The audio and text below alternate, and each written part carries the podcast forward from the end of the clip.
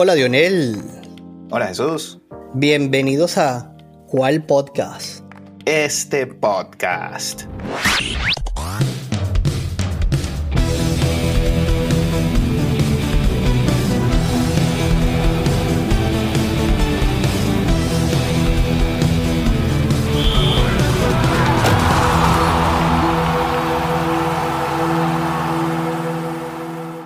Hermanito, se acabó el Super Wild Weekend de la NFL.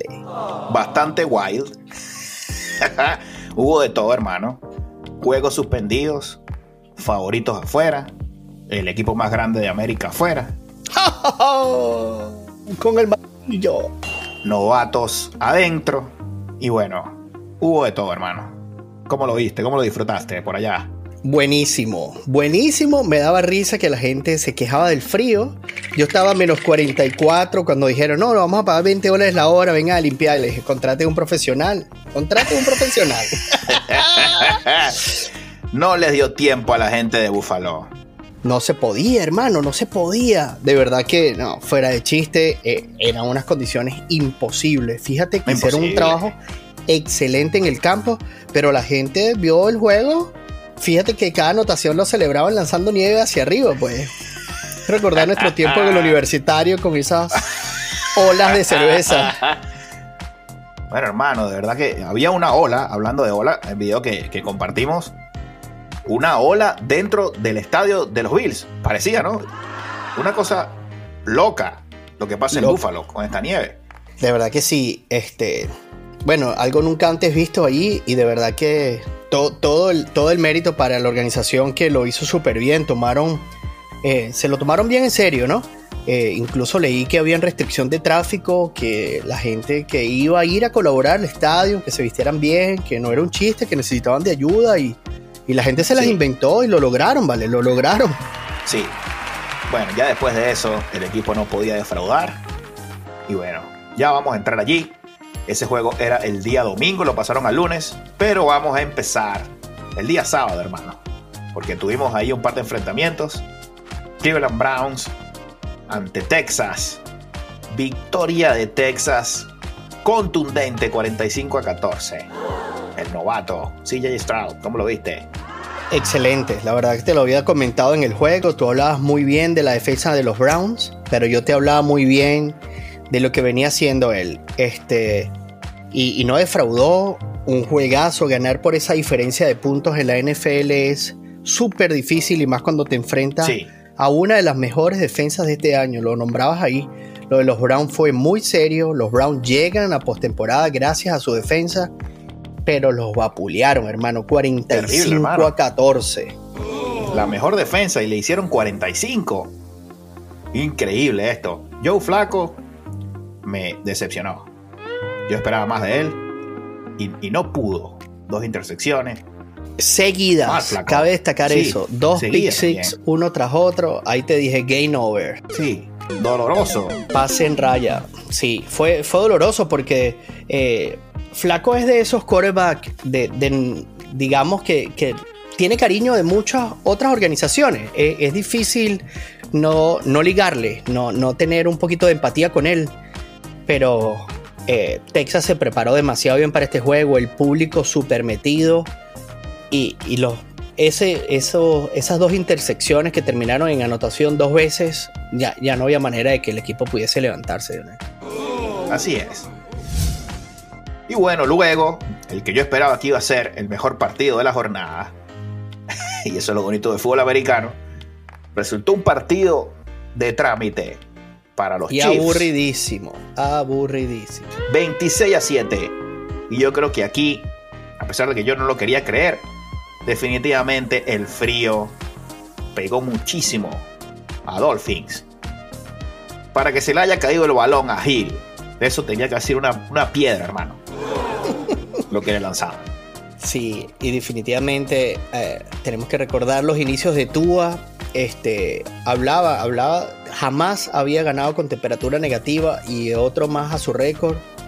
Eh, porque incluso, incluso los Chiefs, que son eh, digamos, conocedores del frío, sabemos del frío que hacen Kansas City año tras año. En estas oportunidades vemos a los Chiefs, eh, digamos, usando ese frío a su favor. Vimos a Kelsey, que es otro jugador que es difícil que se le caigan pelotas en dos ocasiones seguidas. No, había manera. Yo creo que, el, como tú dices, el balón era una piedra, la sensación en los dedos se pierde. Hubo un solo momento que los Dolphins pudieron volver en el juego y, su tight end perdió dos pelotas seguidas de la misma manera que Kelsey. Y ya yo decía, una anotación va a ser suficiente para que este equipo se acabe. Sí. Yo creo que ya querían irse a su casa, hermano. Eso estaba muy frío allí. Creo que fue el cuarto juego más frío en la historia de la NFL. Este que se jugó en Kansas City. Difíciles las condiciones y bueno, lástima por Dolphins que yo creía que estaban para más. Pero este es el campeón, hermano. Mahomes y compañía. Clasificando. Y bueno, vamos al domingo. Teníamos tres partidos, pero el de los Bills pospuesto. Y empezamos con uno que dejó boquiabiertos a propios y extraños, hermano. Los Green Bay Packers. No, no, no, propios y extraños. Usted ah, sabe ah, ah. que lo dije. Cero Dallas. Lo dije. A mí me parece esto un espejismo. y se volvió a quedar. Dije, amor, amor, amor, mucho amor. Y Love lo demostró. De verdad que el juego fue consecutivo. Lo de Green Bay Packers. De verdad que estoy muy feliz por, por el desempeño. Este, al final Dallas aprieta un poco para maquillar el resultado, pero el daño ya estaba hecho. No, eso fue maquillaje. Ya estaba, estaba decidido el, juego. Yo creo que en el segundo cuarto ya, y tú decías, no, este equipo no se levanta jamás. Mira, hermano, los narradores de la televisión estaban que lloraban, dando indicaciones a los jugadores que ni siquiera los estaban viendo. Era increíble lo que estaba haciendo Packers contra los Cowboys. Una pela, como decimos en Venezuela. Así mismo fue, fue una pela tan monumental que en unas declaraciones por allí un poco, un poco abusadoras, el coach de San Francisco, sabiendo que teniendo el mejor récord se iba a enfrentar al peor ganador, ya sabía que era, era Green Bay su rival. Y cuando Green Bay anota los 14 puntos en el tercer cuarto, dijo que empezó a sacar las listas para estudiar a Green Bay. no, estaban listos. Ya ese señor había pasado raya. Ese pasó raya temprano. Es que se veía, hermano. Dallas estaba ido del juego, las caras de los fanáticos. Prescott. Hermano, ese es el hombro. ¿Qué pasa con Prescott? ¿Pecho frío? Súper. hermano, usted juega en los, en los Dallas Cowboys. Mira, desde Tony, Tony Romo, la misma historia. Todo el mundo espera a Tony Romo, llegaba a la hora de la verdad y le pegaba el frío. Y este no era Kansas City ni Buffalo. Aquí. Prescott, para mí esto ya es un indicativo de que debe salir y que no, no los va a llevar al Super Bowl, hermano. Green Bay, todo el mérito por supuesto para Love, pero... Oh, por supuesto. No parecía que, que podían con Dallas.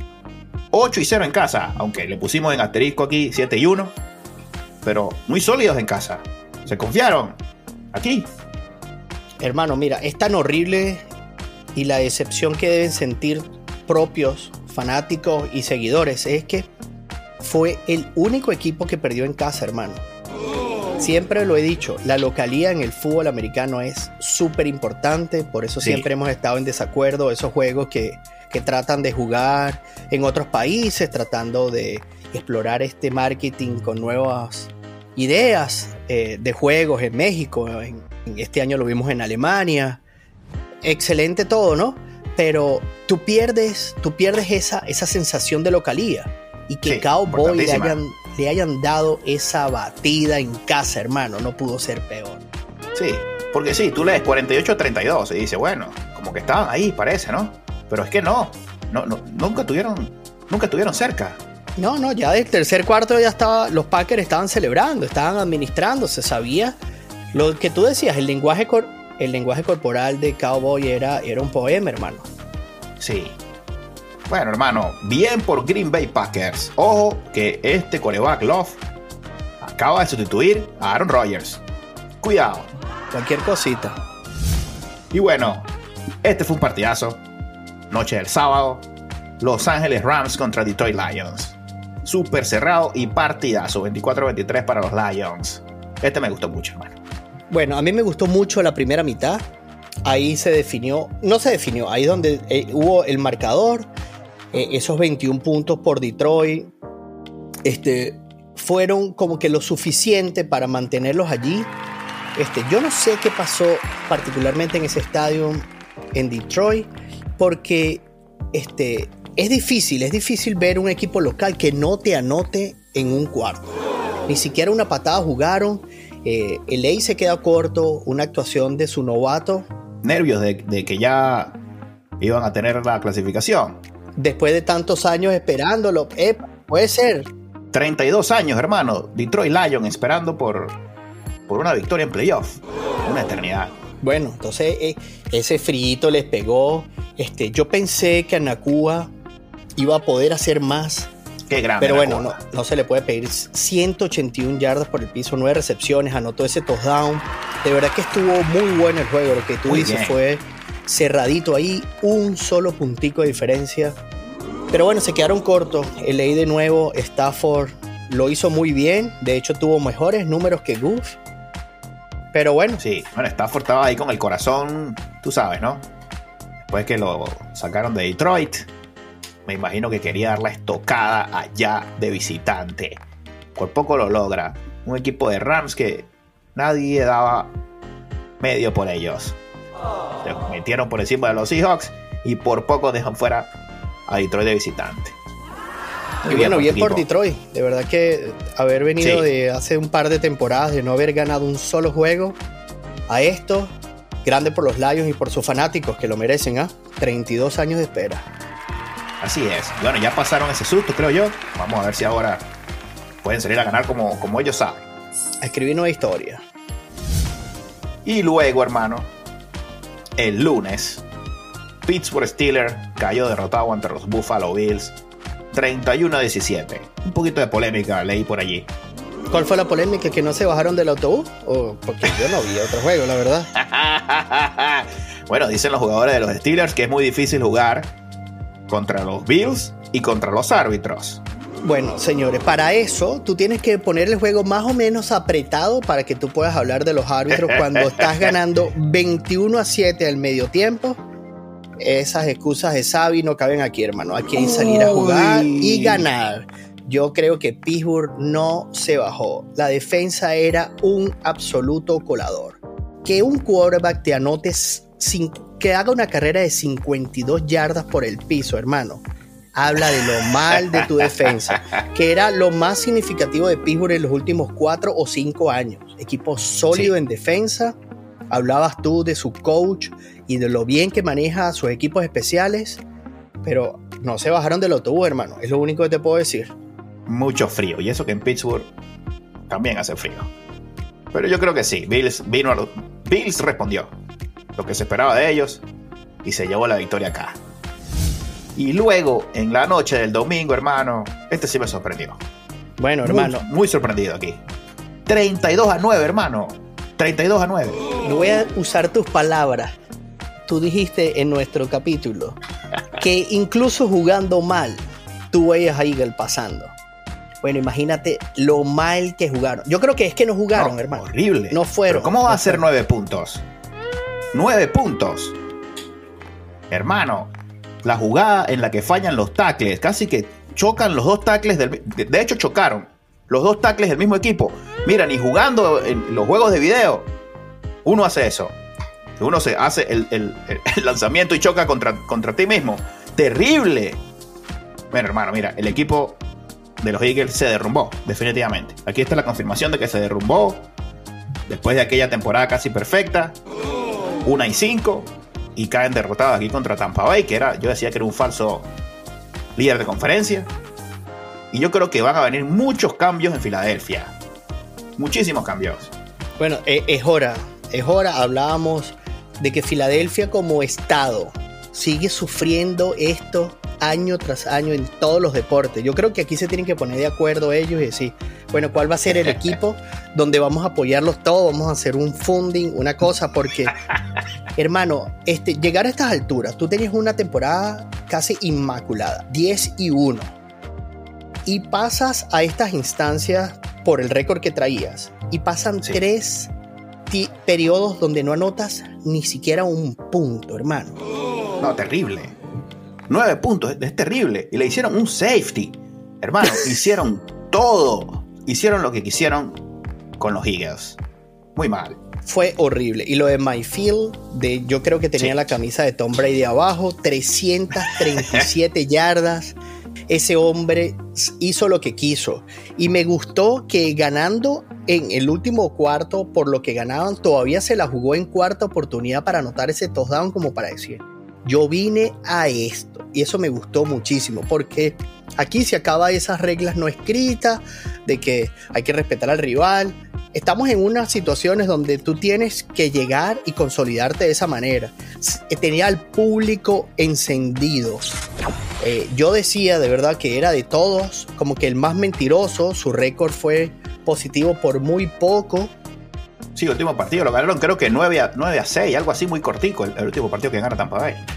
Pero acá demostraron que es un equipo con una ofensiva que teme. Sí, bien Mayfield. Yo lo decía, ¿no? Este me había sorprendido a mí en mi fantasy. Y, y bueno, aquí respondió. Bien Tampa Bay, hermano. Ahora, como hablas de Filadelfia, hay que hablar de Tampa Bay porque Tampa Bay en sus equipos todos lo hacen bien. ¿Es así? No apuntan a campeonato, pero compiten en NHL, están compitiendo en NFL y compiten en, el béisbol. Bien por Tampa Bay. Bien, bien, bien. Vamos a hacer un estadioncito bonito. Vámonos. Bueno, vale, pero ya con este repaso tenemos juegos sábado y domingo, hermano. Pero yo quiero antes de que lleguemos acá invitar a todos nuestros escuchas a que nos sigan en nuestras redes sociales arroba cual piso podcast en Instagram y en X y recuerden suscribirse a YouTube y a Spotify. Por ahí pueden ir a otro concursito. Vamos a ver. Y bueno, ¿cómo ves este fin de semana, hermano? Bueno, vale. Esta es la pregunta de las 100.000 lochas, como diría mi abuela. Porque aquí siempre llegamos. Vienen estos equipos calienticos y dos equipos viendo esto con cotufas desde su casa. Sí, muy importante eso. ¿Qué tanto pueden estar afectados los Ravens y los 49ers para estos juegos del sábado?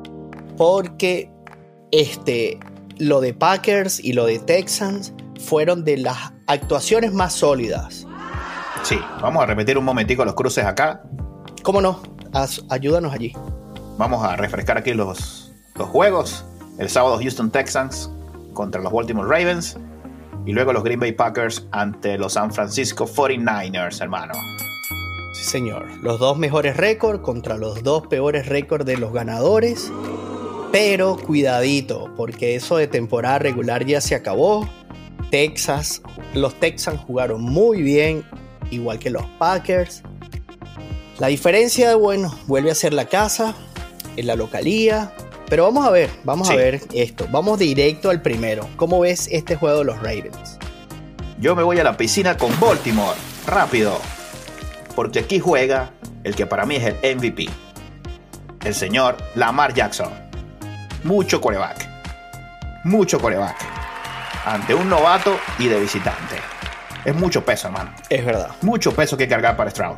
Bueno, hasta la semana 11 habían candidatos de MVP ya luego lo que hizo los Eagles, tiró todo eso a la basura. Un solo jugador y de verdad que no hay manera de que los Ravens eh, y Lamar pierdan su MVP. Aquí yo creo que va a pesar muchísimo la localía y la confianza de Lamar, de esos corebacks que, que se siente muy cómodo cuando lo protege en la bolsa, pero no teme correr y, y, eso es de lo que de las cosas que más me gusta. Me hace recordar muchísimo a Michael Vick esos corebacks que, que te hacen 100 por el piso cómodamente, sin arriesgar física. Eh, una persona que sabe leer muy bien las defensivas de los otros equipos. Es por eso que tiene la facultad de poder correr. Y yo también, rapidito, yo creo que los Ravens acá pueden comenzar a entrar en calor, digamos. Sí, vamos a ver si afecta esto del descanso. A lo mejor primeros dos cuartos están ahí dubitativos y luego prenden los motores. Difícil para Stroud. Vamos a ver si este muchacho se lleva una victoria aquí, hay que empezar a escribir un librito aparte, ¿no? Buena, buena. Y mismo caso, porque ahora el segundo juego parece que es la misma historia. El otro candidato a MVP, Pordy, por San Francisco, enfrenta al novato Love en casa. Parece el mismo libreto. Sin duda alguna, de verdad que es, es igual, ¿no? Eh, son equipos llevados por, por estos novatos, esta responsabilidad de Love, hablábamos, ¿no? No es fácil, no es fácil ponerse la camisa de quarterback y decir que Aaron, Aaron ya no está, estoy yo. Y este, antes Brett Favre. Una línea larga ahí de quarterbacks. Sí. Y ojalá siga escribiendo historia. Pero bueno, hablábamos, hablábamos lo de Pordy, ese, ese muchacho parece no ser humano. Hielo, hielo en las venas. Este, ese juego que vimos contra, contra los Seahawks que le arrancan la careta y en el mismo estadio allí sacan unos destornilladores, le cambian el visor, le cambian el protector y sale y tira dos pases eh, de nuevo. Yo decía, mira, eh, cuando la gente está enfocada es muy difícil poder sacarlo y, yo creo que él tiene esta hambre, esta hambre de ganar. Sí. sí, lo hablabas muy bien el año pasado y no nombraste a otro que también es uno de tus favoritos, a McCaffrey, hermano. Ese es un duro.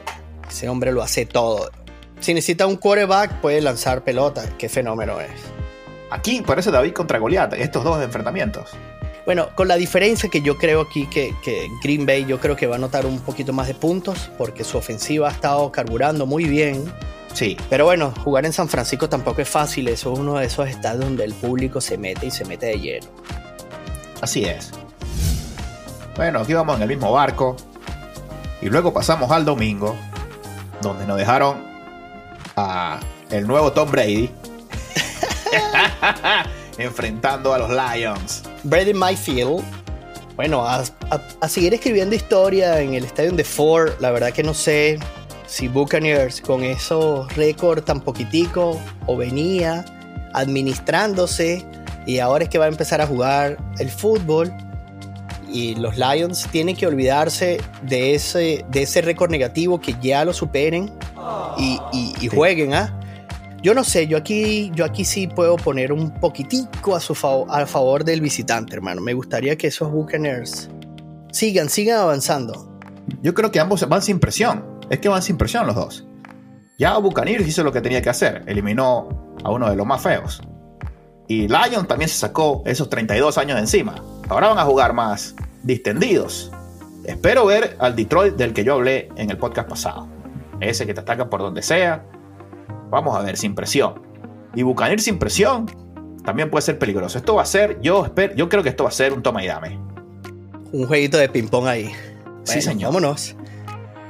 Pero te inclinas por los Lions, por lo que leo. Es que me gusta el juego de los Lions, pero me gusta Mayfield también. Aquí este lo voy a disfrutar. Este me gusta. Ojalá que sea un juego, un buen juego. No vayas a hacer nueve puntos, Lions. Por favor. Por favor, Lions. ¿Quién gana el mejor aquí? Bueno, vale, yo no sé. Yo, yo me gustan los Buccaneers, te lo digo. Me gusta, me gusta en este caso. Ok, bien. Y bueno, cerramos con los campeones. Kansas City Chief, con Mahomes, Kelsey, Taylor Swift de titular ante los Buffalo Bills. De nuevo en Buffalo. No sé cómo, está, cómo estará el tiempo. Pero estos dos, con frío o sin frío, van a lo suyo. Bueno, vale, pero leía que es la primera vez que los Chiefs tienen que jugarse con la, con la, en la época de Mahomes, que juegan estos de visita, hermano. No es lo mismo tener el estadio más ruidoso de toda la NFL, que eso es seguro, y Taylor en la Swift de ella, que ir a Nueva York State y jugar con los Bills. Yo no sé de verdad cómo, cómo estará la nieve o si van a traer nieve, que les cayó muy bien. Pero lo de Allen me gustó. Me gustó ver a ese Allen clavando colmillo. No fue interceptado. Jugó con el librito.